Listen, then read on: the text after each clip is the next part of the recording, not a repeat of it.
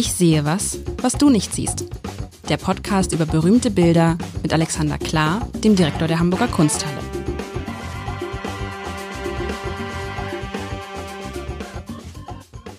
Herzlich willkommen. Mein Name ist Lars Heider und wir spielen eine weitere Runde. Ich sehe was, was du nicht siehst, mit Alexander Klar, dem Direktor der Hamburger Kunsthalle. Alexander. Hallo. Hallo. Was hast du mir da jetzt mitgebracht für ein Bild? Äh, du hast das es ja schon. Mal aus, ja, das ist Aufgabe ja, für den Chefredakteur mal richtig schön zu beschreiben. Oh, das ist aber wirklich. Also ich sehe was, was du nicht siehst. Ich sehe, weißt du, was das erste, was mir aufgefallen ist? Ähm, ich sehe einen Schornstein hinten. Irgendwie, das ist ja. absurd, habe ich glaube ich noch nie ganz hinten. Das ist also ich beschreibe es. Äh, das Bild ist aus meiner Sicht in zwei Hälften geteilt. Die eine Hälfte liegt im Schatten. Ist relativ dunkel. Im Hintergrund sieht man ein Haus mit einer, ich würde sagen, Sonnenuhr oder richtigen Uhr. Hat so mit so, mit so Torbögen, hat sowas von so einem Parlamentsgebäude. Davor ist eine, ja, Statue. Da liegt auf einem Betonquader eine, äh, ein, eine Frau wahrscheinlich. Man kann das Gesicht nicht so richtig erkennen hat so, hat so die Arme hinterm Kopf verschränkt, die Beine angewinkelt und liegt da so, ne, aus äh, Beton, Marmor, was auch immer. Das ist die eine Hälfte. Die andere des Hälfte des Bildes, da fällt die Sonne rein, da ist noch so ein Torbogen, der wirft so ein bisschen Schatten und in diesem Torbogen weiter hinten sieht man zwei Palmen und eben links von diesem Torbogen sieht man einen rauchenden Schornstein. Und ich frage mich gerade, wie kriege ich das jetzt zusammen? Was, also die Frau oder die, die, die Person, die da liegt, die scheint jetzt so ein bisschen so eigentlich in Pose zu werfen. Das ist keine, keine Situation, in der man sich so entspannt findet. Es liegt nicht entspannt, sieht anstrengend aus, wie sie da liegt. Und man fragt sich, warum liegt die da so mitten im Schatten und ich bin ein bisschen, es wirkt so ein bisschen wie aus, also hat sowas von Marokko, kann man sich so eine Szene vorstellen. Da ist auch diese Mischung aus alter Baukunst und äh, Fabrikschloten und Palmen, ist mir da oft begegnet, Marokko, Tunesien. Yeah. Und, oben, und ganz oben sind so zwei, sind das so zwei Sterne oder ist es einfach nur ein Fleck auf meinem auf meiner, nee, da ist irgendwas. Nee, Flaggen. Flaggen. Zwei Flaggen sind das.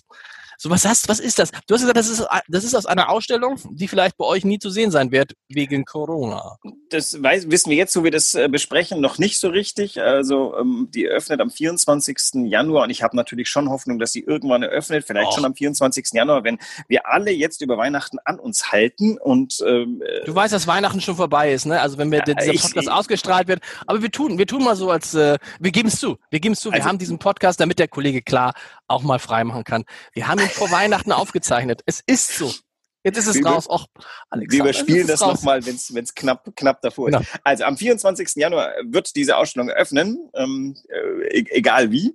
Ähm, am Ende nur virtuell. Und ähm, äh, warum haben, also wir haben sie lang geplant, die ist äh, drei Jahre in der Planung und ähm, wir haben sie auch schon verschoben. Die hätte schon im September stattfinden müssen. Jetzt haben wir gewettet, dass das neue Jahr mehr Glück bringt. Wir lassen uns überraschen, was die Pandemie mit uns tut. Aber es ist eine wahnsinnig pandemiefähige Ausstellung. Also sie heißt Giorgio de Chirico, magische Wirklichkeit. Stimmt sie, magische Wirklichkeit? Ja. Ähm, also Giorgio de Chirico kennt man für einen Begriff, der ihm die Surrealisten, äh, den ihm die Surrealisten aufgedrückt haben, nämlich metaphysische Malerei also metaphysisch äh, jenseits des reell Existierenden, des physisch Fassbaren. Und eine Qualität passt wahnsinnig gut zur Pandemie. Das ist, wenn du das Bild nochmal anguckst, was fehlt auf diesem Bild? Menschen. Menschen. Es ist ein Platz, ein gnadenlos Stimmt. leerer Platz. Gnadenlos leer, genau.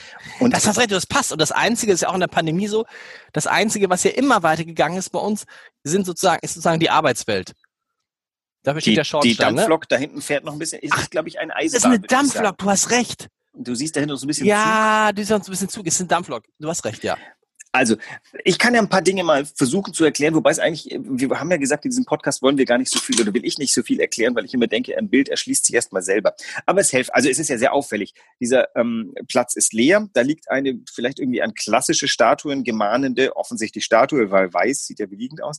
Ähm, anders als du ähm, äh, glaube ich nicht, dass Marokko der Gedanke war, auch wenn ich durch die Palmen und diesen äh, den Horizont tatsächlich so ein bisschen südlich denke. Die Arkaden sind aber etwas, was in meinen Augen und in Dekirikos eindeutig italienisch ist. Keine Großstadt Italiens, ähm, nördlich von Rom zumindest, die nicht ohne lange Kolonnaden oder Arkadengänge auskommt. Ähm, das wird auch vielleicht ein bisschen gestützt durch diesen leichte Andeutung eines klassischen Ex-Tempels mit dem Giebel, unter dem die Uhr ist. Also du hast da oben eine Uhr, die irgendwie auf 10 vor 2 steht. Du hast zwei wehende Flaggen, die äh, Wind von rechts andeuten, weil der Rauch des, der, der Lok eher nach rechts zieht. Und du hast wahrscheinlich eine Nachmittagssituation. Später Nachmittag, tiefe Sonne, lange Schatten. Und das Ganze wirkt, ja, wirkt's bedrohlich oder ruhig?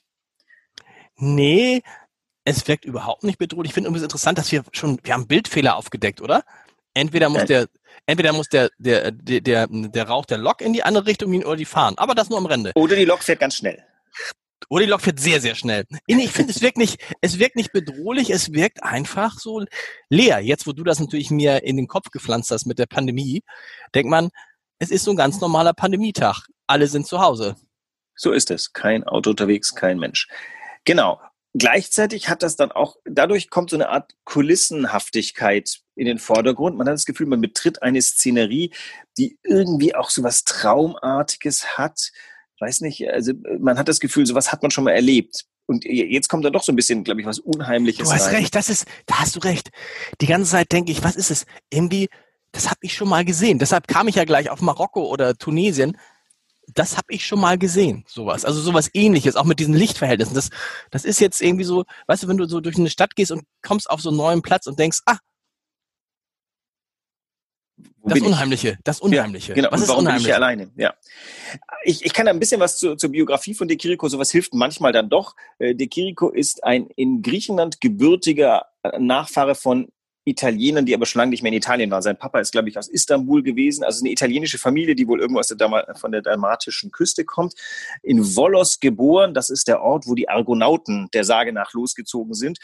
Und als er, er kommt 1904 oder so nach München, da zieht's manchen guten Griechen hin. Die Griechen entscheiden sich wahlweise für Frankreich oder Deutschland. Die Engländer können sie bis heute nicht so richtig. Mhm. Ja, zu lange von den Engländern verraten worden. Also der Grieche geht nach München ganz gerne in die dortige ähm, Akademie. Da ist gleich mit einer ganzen Gruppe Griechen dahin gekommen. Und was macht er? Er versucht quasi über zu kompensieren und arbeitet ähm, äh, zuerst mal das Italienische heraus. Äh, behauptet also, dass er in Florenz geboren werde. Über, überhaupt, also das ist jemand, wenn du dessen Autobiografie liest, du hast noch nie so viel Fake News gelesen. Das ist ganz fantastisch. Also das ist weit über Selbststilisierung heraus. Der Kiriko behauptet schamlos vollkommen falsche Sachen, sagt aber dann Schulterzucken, das ist, ähm, das ist die Wahrheit des Künstlers und ähm, ist doch eine viel schönere Wahrheit hat vielleicht damit zu tun, dass er versuchte irgendwie zu kompensieren, dass er irgendwie nichts so richtig war, kein Italiener, kein Grieche und ein Deutscher schon auch nicht hat sich dann furchtbar in, ähm, in, die, in die Literatur, möchte ich fast sagen, wenn ich Philosophie Nietzsches verknallt, Ecce Homo, ähm, also sprach Zarathustra, ähm, in, in die Sprache kann man sich ja schon verknallen. Und ähm, er hat das dann zu einem Amalgam von Deutsch, griechische Mythologie, also deutsche, deutsche Idealismus, griechische Mythologie, Italianita zusammengewoben. Und daraus entstehen diese Irrsinnsbilder, auf denen eine klassische Statue, die, das ist, soll eine Ariadne-Statue sein. Ich weiß gar nicht, was das Modell dafür war. Da gibt es eine Vorlage, die er dann noch selber nachgebaut hat. Äh, die Ariadne, das ist die vom Ariadne-Faden, ne, die dem, die, den, äh, aus dem Labyrinth des Minos und dem Minotaurus äh, geführt mhm. hat. Ja, also ähm, das griechische Element sozusagen? Genau, also äh, die, die, das ist die, die dem Theseus geholfen hat, den Minotaurus zu überwinden und auch wieder aus dem Labyrinth zu kommen. Das hat aber da gar nichts zu tun. Die liegt nämlich hier so ein bisschen wie nach, nach der Tat und sonst ist gar niemand da. Ähm, worauf wollte ich eigentlich hinaus? Genau, also wie, wie kommen diese Bilder zustande? Man muss ja dazu auch noch kurz überlegen, wir befinden uns im schönsten Postfin des Siècle, kurz vor dem Ersten Weltkrieg. Und dann malt jemand derartig unglamouröse Bilder, als würde er ahnen, dass äh, es nicht mehr lange braucht und dann werden die Plätze leer sein, weil aber Tausende, zig Millionen ah. nicht mehr leben werden. Ist, ist jetzt eine sehr weite Interpretation von mir, aber das ist alles. Aber ist das das Unheimliche? Du wolltest was über das Unheimliche sagen. Ach so, genau, dieses, richtig. Dieses Unheimliche, also was ist das Unheimliche? Dieses Unheimliche ist, dass man tatsächlich das Gefühl hat, Kenne ich, Lok. war ich schon mal. Ja, also erstens der leere Platz, der so, als stünde ich jetzt davor und müsste mir überlegen, will ich mich da überhaupt drauf bewegen. Da hinten fährt eine Lok und wir wissen nicht, wo sie hinfährt.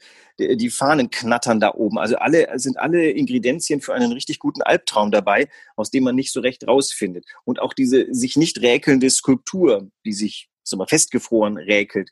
All diese Dinge ähm, führen dazu, dass man sich dass man nicht mehr weiter weiß. Und das in einer Zeit, die zu glaubte, alles zu wissen, ingenieurstechnisch alles zu können und jeden Krieg zu gewinnen. Und dieses Bild schreit laut Nein. Und das ist tatsächlich, du hast recht, das ist das gleiche Bild, was jetzt zur Pandemie passt, wo man auch sagt, also ne, auch diese Mischung aus, also wir sprechen ja oft vom, vom ähm, Licht am Ende des Tunnels. Mhm. Und da hast du, das jetzt auch was, du hast dieses, dieses, dieser schwarze Schatten und du fragst jetzt, wird dieser schwarze Schatten das ganze Bild überziehen oder wird die Sonne das ganze Bild überziehen. Wahrscheinlich, wenn jetzt Leute, die sich richtig gut mit Himmelsrichtung auskennen, sagen, ah, Heider, ist doch ganz klar, das ist die, ne, abends, sonst was alles. Aber äh, also wird das ganze Bild jetzt dunkel oder wird das ganze Bild jetzt hell? Das ist ja, meine das, Interpretation. Ja, ja, das stimmt. Ich habe das Gefühl, die Sonne verschwindet jetzt nach rechts und der Schatten wird eher länger. Das heißt, die Sonne werden wir nie zu sehen bekommen. Wir sehen die Sonne ja auch nur negativ in Form von Schatten. Also das einzige, nein, die zwei Dinge, die hell sind, das ist die Platzfläche, die so ockerhell ist und das ist im Hintergrund ganz knapp über der Mauer der, der Horizont, der hell ist. Ähm, aber zum Beispiel der Horizont wird ja nicht nach rechts heller, wo wir die Sonne vermuten dürften, sondern der wird eher dunkler dahin. Also ist auch keine Logik dahinter. Also was tatsächlich interessant ist, wie, wie, wie ja, spielt Architektur in, in Albträumen eine Rolle? Und wenn ja, welche? Träumt man von Dingen, von Architektur, von Menschen? Ja, ich, ja, nee, ich träume träum von ich finde, man träumt ja von, also bei mir ist es so, was Albträume lang sind, das Albträume sind immer dieselben Albträume. Und mir ist aufgefallen, in der letzten Zeit, gerade in der Pandemie, passieren Sachen, wo ich dachte, Mist, das hast du schon mal geträumt. Aber vielleicht bildet man sich das auch nur ein. Oder vielleicht hat man es auf irgendeinem Bild gesehen oder vielleicht hat man es irgendwo vorweggenommen. Aber es sind so Situationen, wo ich denke, das hast du doch schon mal mit 16, 17 hast du das gedacht und jetzt passiert das. Und vielleicht passiert mit Bildern ja genau dasselbe, dass du, dass einfach im, im Gehirn irgendwas getriggert wird, was sagt, das, da war mal was, dass es sich einfach nur dran erinnert. Weißt du, so wenn, wenn du ein, Bild von jemandem siehst, denkst du, den kenne ich doch. Heißt aber nicht, ja. dass du gleich auch weißt, wie er heißt und woher du ihn kennst, aber du denkst, irgendwoher kenne ich den. Kommt einem bekannt und das vor. ist Und so ist dieses, genau, und irgendwie ist dieses, auch dieses Bild, das kommt mir irgendwie bekannt vor. Ja. Naja, also er, er, man malt ja lange an so einem Bild. Das ist übrigens ein sehr, sehr großes Bild, was wir vorhin haben. Das ist mit eins der größten Bilder in der Ausstellung, 135 mal 180 Zentimeter, so fast zwei Meter lang. Mhm. Äh, und ähm, an sowas malt man eine ganze Weile. Und die Kunstgeschichte hat sich schon da weitlich drüber ausgelassen, dass das Versatzstücke sind, die man auch lokalisieren kann. Also Turin, wo eine Weile gelebt hat, überhaupt, ähm, da sind einige Idealplanstädte aus Norditalien, da hat man Versatzstücke gefunden. Ähm, also viele Elemente finden sich da drin. Übrigens auch äh, Mannequins, also Figuren aus, aus äh, Schaufenstern. All diese Dinge verwendet er und man hat das Gefühl, er macht das fast schlafwandlerisch. Der setzt diese Dinge zusammen. Man, man, man läuft, man wird in diese Ausstellung, haben wir auch so ein bisschen traumartig angelegt. Die Wände sind Scheps, also die lehnen so ein bisschen. Man, man läuft da tatsächlich durch eine Albtraumszenerie. Und die ganze Ausstellung haben wir versucht, Dekiriko-esk zu gestalten. Deswegen warum macht ihr das? Ich meine, Leute, wir haben eh schlechte Laune und warum macht ihr nicht was Lustiges? Ja, weil, also äh, lustig wird man von selber, aber das ist, äh, ich finde, also Albträume klären doch auch ganz viel. Das ist doch ganz wichtig, dass man ähm, durch eine Krise geht, damit, damit äh, man selber besser wird und die Welt besser wird. Also ich, ich finde ja Corona total wichtig. Das ist die, das ist das Weltfieber. Danach werden wir äh, schlauer und gesünder und schöner sein. Naja, hoffentlich. Aber wann ist denn dieses, das, ja, hoffentlich. Aber das Problem ist ja dieses, wenn es jetzt mal vorbei wäre, würde ich sagen, gut, aber man weiß ja nicht mal, wann es vorbei ist. Ihr wisst nicht mehr, ob ihr diese Ausstellung überhaupt, ob da überhaupt jemals ein Zuschauer reingehen wird. Vielleicht ganz, ganz wenige. Und dann wird es für die drei gewesen sein. Eine Million Euro in die Luft gepumpt. Aber wir hätten es, das die Ausstellung haben wir zusammen mit dem Musée d'Orsay in Paris gemacht. Und da war sie kurz offen und es gab keine Option. Entweder komplett ablasen und alle Kosten, die man eh schon gehabt hat, in den Wind, oder man okay. sagt, wir ziehen das durch und glauben dran. Und ich gehöre zu denen, ich ziehe das durch und glaube dran Leuten. Wie lange, ähm, wie lange, wie lange plant ihr denn so eine Ausstellung? Könnt ihr die beliebig nach hinten verlängern, sodass nee, man sagt, können okay, wir nicht. Können wir nicht, okay. Also, naja, es ist jetzt natürlich alle Gesetze außer Kraft gesetzt. In der, in der Corona-Krise kann man vieles, aber die Ausstellung hat tatsächlich Bilder, die rasend selten reißen, die jetzt dann schon ein Jahr weg gewesen sein werden von ihren Orten. Und ich möchte einfach auch die Leihlust unserer Kolleginnen und Kollegen und der vielen Privatsammler nicht überstrapazieren. Insofern, ich weiß nicht, also wir werden sehen, wie, wie es ist. Ich glaube, die Ausstellung wird von Menschen gesehen werden und es werden eh nicht so viele Menschen sein wie ohne Corona-Krise. Ohne, hätte ich gesagt, äh, wären das sehr viele gewesen. Jetzt schauen wir einfach mal. Aber ist doch auch schön, man freut sich auf etwas, von dem man nicht weiß, ob es passieren wird. Das ist ja fast wie Weihnachten. Fast, ja, es gibt doch dieses schöne, äh, äh, schöne Satz von Marie von Ebner-Eschenbach. Ich habe mich so gefreut, sagst du vorwurfsvoll, wenn dir eine Hoffnung zerstört wurde. Du hast dich gefreut, ist das nichts? Das, das ist so eine meiner Lieblingsweisheiten. Äh, davon lebe ich. Äh, die, die Ausstellungen, sind die Bilder alle so? Sind, also sieht man nirgendwo Menschen? Sind das immer viel, ja. viel Leere? Ja. Ja, aber es ist wirklich keine deprimierende Ausstellung, wirklich nicht im Gegenteil. Also mich, ich bin ganz, also nicht, dass ich Albträume liebe, aber es ist tatsächlich, ist auch eine faszinierende Ausstellung. Vielleicht ein Aspekt noch, den hatte ich, glaube ich, schon angekündigt. Es gibt eine besondere Beziehung der Hamburger Kunsthalle zu De Chirico, die ist ganz interessant. Wie viele Minuten haben wir eigentlich noch? Nicht wir haben noch, wir sind noch gut, wir sind noch gut davor. Also De Chirico hatte ich ja angefangen zu erzählen, war ein durchaus widersprüchlicher Charakter. Und ähm, der malte also dann ab 19, das Bild ist von 1913, kurz vor, ich glaube elf, nee, neun, neun hatte die ersten seiner metaphysischen Bilder angefangen. Und die waren rasend erfolgreich. Sie passten so unglaublich in die Zeit. Und vor allem nach dem Ersten Weltkrieg fanden die reißenden Absatz. Er selber fing, interessierte sich aber in den 20er Jahren für vollkommen andere Dinge, die überhaupt nicht gingen. Mit denen konnte man nicht leben. Und das Schlimmste war, die metaphysischen Bilder haben die Surrealisten propagiert als Protosurrealismus. Das erste, was die Surrealisten großartig fanden, war De Chirico und haben ihn richtig, die haben ihn nach vorne gepusht. Und dann wollten die ersten, dann wollte eine der Surrealisten wollte gerne einen De Chirico kaufen und das war unmöglich, weil es gab keinen und die Preise waren so hoch. Und dann wandte er sich an De Chirico, der sagte, ach du, das ist kein Problem, ich mal dir einen. Und dann sagt, nein, nein, ich will nicht deine jetzigen Bilder, ich möchte metaphysisch. Ist ja auch kein Problem.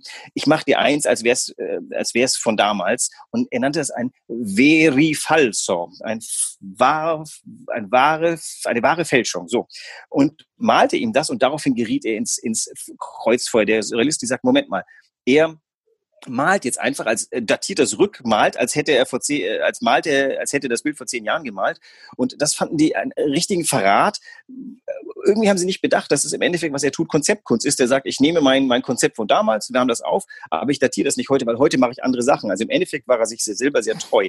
Und daraufhin beschloss der Chef-Surrealist André Breton, einen seiner Kumpels auf ihn anzusetzen, Oscar Dominguez, und befahl Oscar Dominguez, der das brav auch tat, De Kirikos zu fälschen, unter der Prämisse, naja, De Kiriko fälscht sich ja selber, dann können wir das auch gleich tun.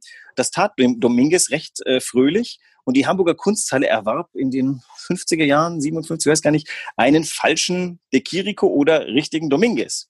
Zu dem Zeitpunkt hätte man das schon wissen können, denn das hatte, De Kiriko hatte das schon selber angezeigt.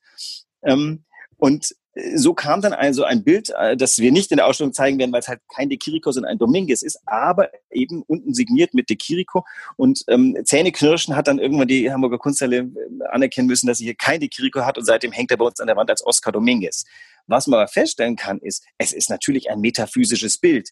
Die Bilderfindung von, von äh, De Chirico tastet es nicht an, denn es übernimmt eine von, die sind ja, die sind ja sehr variierbar, diese Bilder. Mhm. Es übernimmt relativ klug das. Der Dominguez hat auch nicht vorgehabt, das zu fälschen. Das war eigentlich eher so eine Art Akt der surrealistischen Rache an, an ihrem Propheten, der sozusagen abtrünnig geworden war. Also es ist ein fantastisches Bild, passt jetzt, wie gesagt, nicht in die Ausstellung, weil es ein anderes Thema ist. Aber tatsächlich legt es halt eben auch wieder offen, was, was passiert, wenn der Markt von etwas Besitz ergreift und der Künstler quasi seine Entscheidungsfreiheit benommen wird, sich zu entscheiden, das zu tun, wie er es will. Weil dann die Frage, ist das, wenn du in den 20 Jahren etwas malst, als wäre es in den 10er gewesen und rückdatierst, ist das eine Fälschung oder schlicht und einfach nur so eine Art ähm, Konzeptklärung? Hm, kommt immer darauf an, ist es, ist das oft so? Kann das sein, dass bei euch in der Kunsthalle Bilder hängen, die gar nicht von denen gemalt sind, von denen ihr denkt, dass sie gemalt sind. Und es checkt doch jetzt keiner mehr, oder? Naja, wir untersuchen, nein, das ist ja unsere Aufgabe. Wir untersuchen fortwährend. Immer wenn wir Hinweise haben, dass etwas äh, nicht das ist, was es ist, dann wollen wir dem auf den Grund gehen. Es ist bloß manchmal der Begriff der Fälschung ist irgendwie vielleicht unangebracht. Also der, der führt halt immer ganz schnell zu Schlagzeilen. Das ist mittlerweile ein echter Dominguez, der aussieht wie ein De Chirico. Das ist entstanden, weil De Chirico festgestellt hat, okay, er muss ein bisschen Geld verdienen, dann nimmt er die Bilder von damals. Und was überhaupt böse dran, er ist doch der Künstler, er kann sich doch entscheiden. Ich habe mir vorhin erzählt, der hat ja gelogen, was seine Herkunft anbetrifft. Der hat mal schnell, der hat seine Biografie quasi erfunden. Der hat rausgelassen, was ihm gut gefiel und reingeschrieben, was ihm auch gefallen hat der hat einfach beschlossen, die Wahrheit ist ein sehr dehnbares Konstrukt. In Aber ist doch gar nicht so schlimm. Ja, also, der, ja ist doch gar nicht so schlimm. Ich meine, es gibt auch viele Schriftsteller, die, wenn sie dann erfolgreich sind, auch noch alte Manuskripte rausholen und sagen, manch ja, ja. hier mein Früh, Frühwerk und die sich dann auch verkaufen. Was ist daran? Es, Ja, eben. Und äh, es, es hilft uns dann, äh, unsere Wertmaßstäbe zu überprüfen, uns zu fragen, was, was ist uns denn eigentlich wichtig? Das Bild an und für sich oder dessen Geschichte? Ist, ist das Bild so großartig zu sagen, oh, das ist das Bild? Dann wäre ja eigentlich egal, in welcher Kondition es gemalt worden ist, ob das 1913 oder 1923 ist. Das Bild ist gigantisch. Naja, jetzt ist die Kunstgeschichte, die sagt, 1923 war es dann keine Prophetie mehr. 1923 ist ja Post äh, all dieser Katastrophen. 1913 ist es ein prophetisches Bild. Ja und nein. Es ist ein genuiner Ausdruck einer bestimmten Zeit. Wissen wir sicher, dass es 1913 ist? Ich bin jetzt ganz, ich bin jetzt ganz äh, verunsichert bei Ihnen. Äh, ja, also es gibt ja viele Fotografien aus der Zeit. Die Surrealisten haben sich gegenseitig fotografiert. Dann gibt's Ausstellungshistorien. Ich habe jetzt dieses Bild nicht genau recherchiert, aber also nachdem, äh, also äh, die Kiriko wird jetzt seit 100 Jahren beforscht und, und nachdem das bekannt war, wurde der so sehr durchleuchtet wie kein anderer. Äh, das ist auch noch dazu ein sehr, sehr großes Bild. Das hat ein, eine ganz klare DNA, die ich jetzt nicht heruntererzählen kann, weil ich da kein Spezialist bin. Aber äh, ja, also diese Ausstellung sind die metaphysischen Bilder und es ist durchgehend metaphysische Bilder, die bis ins Atelier zurückverfolgt werden können. Wie läuft das eigentlich, wenn ihr jetzt so eine Ausstellung habt und die verlängert ihr, dann ruft ihr bei denen, die das euch ge ge geliehen haben, an und sagt, könnten die das noch ein bisschen ähm, das haben wir jetzt mit, das haben wir mit der Beckmann-Ausstellung gemacht, haben eben erstmal unsere, die, die, die Leihgeber der wichtigsten Werke, also wir fangen dann so top-down an und sagen, also wir rufen die ersten 15 Leute an und fragen, wäre es denkbar das? Im mhm. Falle von Institutionen haben wir jetzt immer Ja gehört. Also alle Museen leihen sich gerade indefinit Sachen. Ähm, bei Privatleuten kann es ja passieren, ich sage, oh nee, und ich wollte es jetzt wieder über meinem Sofa haben. Aber eigentlich, also bei Beckmann haben wir einen hundertprozentigen positiven Rücklauf gehabt. Wir haben die komplette Beckmann-Ausstellung jetzt bis in den April hinein verlängern können. Aber es gibt wirklich Leute, die haben diese Bilder, die bei euch ausgestellt werden, bei sich zu Hause über dem Sofa und geben sie dann jo. mal für einen Augenblick weg? Tatsächlich. Oh. Ja, es gibt Privatleute, die, naja, wenn dein Urgroßvater ein, mal, nah dran war, es gibt die Geschichten von dem, von dem Kneipier, weiß nicht, ist es, Kippenberger hat doch immer äh, seine, seine ganzen Kneipiers immer mit Bildern bezahlt. In Hamburg müssen in der einen oder anderen Kneipe noch ein paar Kippenbergers herumliegen. Vielleicht sind die auch schon zu Geld gemacht worden. Also äh, die, die interessantesten Leute sind frühzeitig zu Bildern gekommen. Wenn ich jetzt mir irgendwelche äh, Bilder vom, von der Kunstakademie unter den Nagel reiße, ähm, kann ich ja durch einen Zufallstreffer ähm, in 25 Jahren auf einem Nugget sitzen. Kriegen die was dafür? Gibt es irgendwie eine Ausleihgebühr?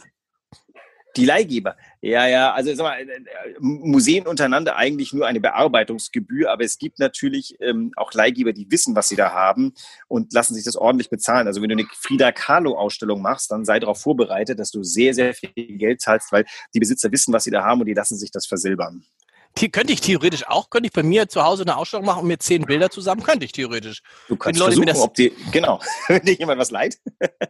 also ich warne dich, da kommt äh, aber dann bei den Institutionen die Frage nach deinem Facility Report. Das ist so ein 20-seitiges Dokument, was klärt, wie ist die Luftfeuchtigkeit okay. bei dir, wie sie die Türriegel beschaffen, wie ja. oft kommt die Polizei vorbei, deine Alarmanlage ist von welcher Firma, ähm, hast du ein Notstromaggregat, der auch sicherstellt, dass wenn der Strom ausfällt, der Strom weiterläuft. Wenn du das alles getrost mit Ja beantworten kannst, dann glaube ich, kriegst du auch auch ein Dali. Und versichert, sind die, sind die alle versichert bei denen, denen sie gehören oder müsst ihr die noch extra versichern? Nee, nee, wir müssen die extra versichern. Also die, für die Ausstellung werden die extra versichert. Cool. Super. Alexander, wir sind schon wieder fast am Ende. Ich höre auch schon deine, deine Kinder rufen nach dir. Ne? Die Kinder ja, ja. wollen was, die Kinder wollen die was malen. Kann man, schon, kann man schon blicken, was können wir nächste Woche? Hast du da, in welche Richtung geht's da? Da habe ich mir noch keine Gedanken gemacht. Das muss ich mal machen. Das ist mal eine Überraschung. Was ist mal, Überraschung? Ich würde mir was Fröhliches, was Optimistisches, was, was fröhlich, was gute Laune, was gute Laune macht. Das kann ja auch. Du hast mir ja neulich auch gute Laune gemacht mit dem Friedhof, der ja. wunderbar farbig. Also Jetzt irgendwas. Mit dem Platz hier nicht offensichtlich. Aber wir haben, ich habe viel, ich habe wieder viel, ich habe wieder viel erfahren. Lass uns doch, wir verabreden uns dann mal jetzt hier vor diesem Bild, weil es dann doch nochmal eine andere Nummer ist. Wir können ja mal schauen, vielleicht können wir den Podcast ja mal live vor dem Bild machen oder sowas. Das wäre mal cool. Und vielleicht auch wieder live für Zuschauen, aber Leute, ja. es klingt nach März. Es klingt ein bisschen nach März. Oh Gott, oh Gott, oh Gott. Ja, wir schauen mal, was der März bringt. Und ich suche was Fröhliches heraus, was dich gut launig stimmt. Sehr gut. Vielen Dank. Bis nächste Woche. Dann, tschüss, tschüss. Bis dann. Tschüss.